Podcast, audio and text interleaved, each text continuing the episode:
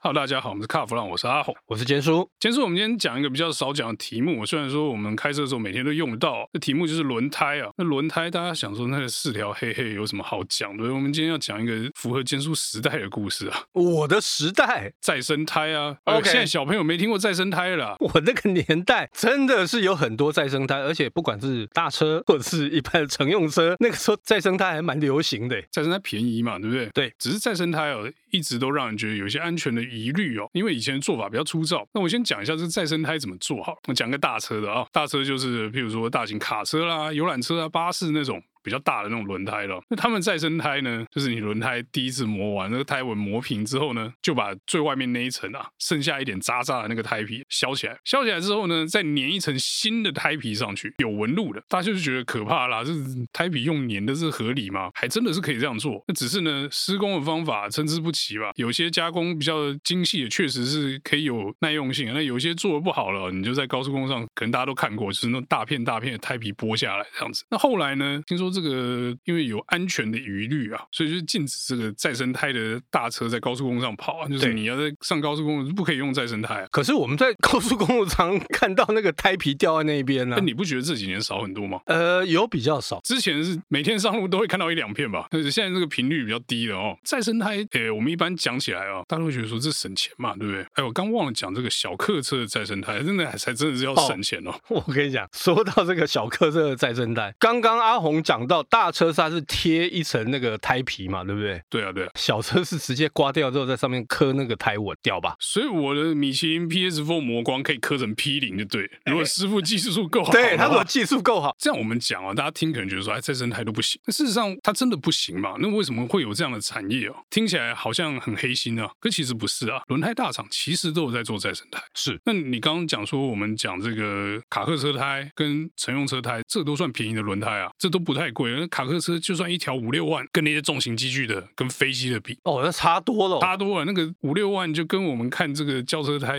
一条一两千那种感觉是一样的。对啊，有三万那样。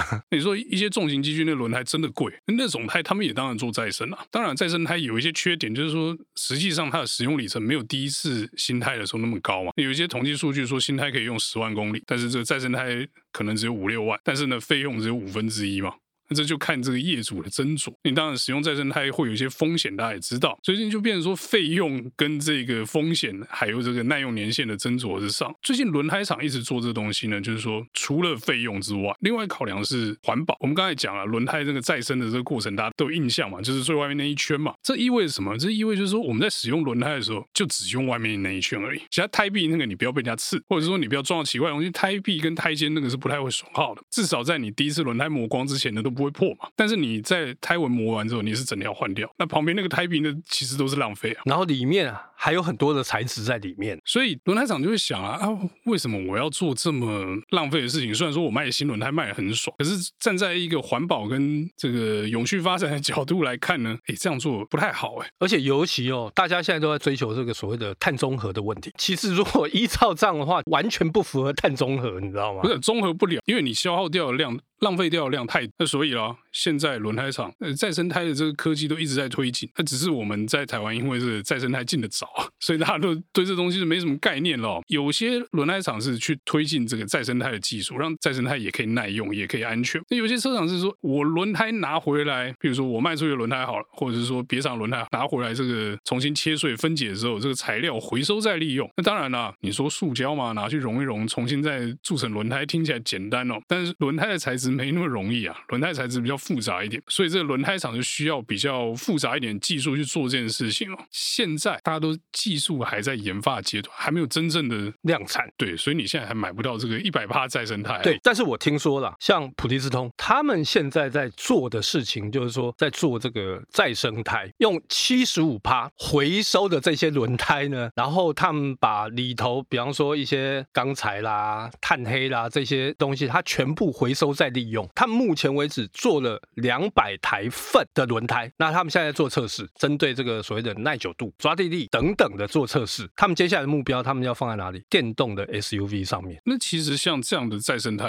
已经跟我们一开始讲那个科胎文的东西是不太一样，完全不一样。这等于只是用回收材质去做轮胎而已啊！回收材质做轮胎好像很稀奇，但是回收材质拿去做一些别的东西，我们倒是不陌生哦。听众们应该都有看过，就是有一些球鞋品牌的鞋底就用再生塑胶，就有一点一点一点一点的嘛。手机壳也有品牌做这个再生的材质的。也是做出来就花花一点一点一点，因为他就把这个各种混料打在一起，混合出来那个效果还蛮特别的。那最可怕的是，连坚叔喜欢的钢弹。都有回收材质的版本哦，哦，那个多了那个。但是呢，钢弹为了好看，它好像把塑胶全部都染成黑的，是，所以就没有这个花花一点一点的这个问题哦。那么回到轮胎上面，我们以前印象中的这个再生胎啊，跟未来的再生胎应该就是两回事了。未来的轮胎的话，如果普利司通这个技术可行，那其他品牌我觉得应该都会跟进，就是用回收材料开始来做部分的新轮胎的材料的时候呢，轮胎的排碳就会降很低啊。因为以前轮胎其实是二氧化碳污染里面。很重要一环了、啊。那因为他们最主要的这个材质就是橡胶树嘛，他们现在找到了新的替代的植物，那个叫做银胶菊，因为它这个对水土保持比较好，然后污染也会比较少，所以普利斯通找到这个东西当做一个配方。其他的品牌应该也陆陆续续有找到类似的东西出来，应该同样都是往替代方案跟这个回收方案去走哦。那这样的轮胎，我觉得可以期待。姑且先不论说这做出来这个。轮胎这胶质到底性能好不好，或者是说耐不耐磨？那至少如果说它相对环保的话，我倒是蛮愿意用这个的。哦对，但是我觉得当然，另外还有一个就是它的价格。它如果价格真的比现在的轮胎更便宜的话，我觉得消费者应该会愿意去试这个东西。我觉得便宜比较难啊，但是如果持平的话，应该就可以推得动。但是如果说一条要贵两千块的话，我看是就是不用卖，不用卖了，这个计划就终止好了。好。那我们今天这有关再生态故事呢，就到这边告一段落，谢谢大家收听，谢谢。